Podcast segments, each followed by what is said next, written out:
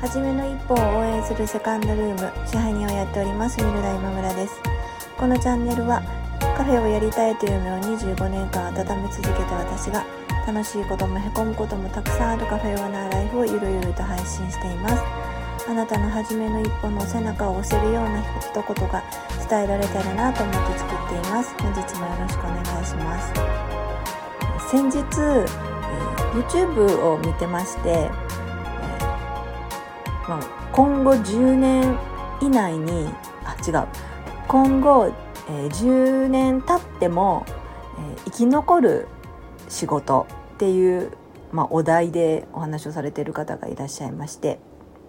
でその中に、えー、ホスピタリティを伴う仕事っていうのがあったんですね。で私もあの今お店をさせていただいててすごくあのホスピタリティっていうことについて考えたり、まあ、ホスピタリティの行き届いたお店をやりたいなっていうふうに思っていたので、まあ、正直その仕事が10年後も、えー、残るっていうふうに聞いた時はよっしゃーと思ったんですね。でもこれの話には続きがあって、えー、ホスピタリティを伴う仕事というのは、えー、ずっと残っていくけれどもお金は稼げませんって、まあ、言われたんです。まあ、なぜそういう、えー、稼げないかっていう理由とかはあのまたあの YouTube を、えー、探してみていただきたいなと思うんですけどもでそのそれを聞いた時に私なんかもう苦笑いというかあやっぱりかっていうふうに思ったんですね。でそれは何でかっていうと私が、えー、2年前にお店の形をもう大きく変えたいと思った時に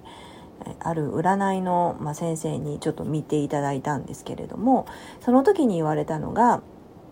あなたが進もうと思ってる道は、えー、それでいいと思うしたくさんの人がそのことに賛同してくれると思うけれども多分お金は儲からないって言われたんですね。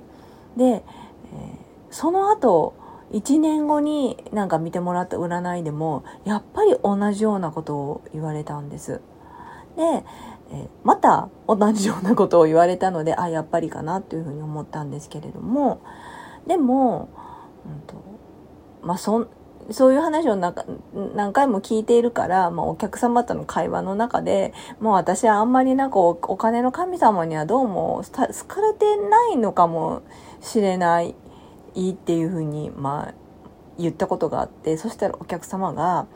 まあでもミルダさんはお金の神様にはあんまり好かれてないかもしれないけれども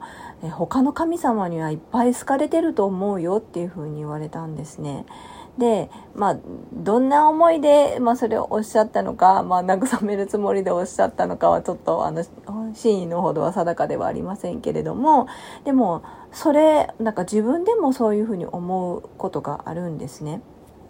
今月はちょっと厳しいなと思った月の月末あと1週間ぐらいにすごく忙しくなったりとかあ今日はちょっと食材が余りそうだぞと思った時にお弁当が何個も閉店前にオーダーをいただいたりということがすごくしょっちゅうあって、えまあ、そのそれが私はすごくお店をお客様に生かされてるっていうふうに思ってるんですけれどもでも、えーまあ、多分これっておお金の神様に好かれてないんじゃなくて多分私ももしかしたらお金の神様そんなに空いてないかもしれないなと思うことがあるんですね。と他の神様に可愛がってほしいってもしかしたら潜在的に思ってるのかなと思ってなんか人ってもしかしたら本当に一番欲しいものって、えー、必ず手に入れてるのかなと思ったりすることもあるんです。それが私はお金の神様に可愛がられることじゃなくって他の神様に可愛がられてることを選んでるのかなっていうふうに思ったりします。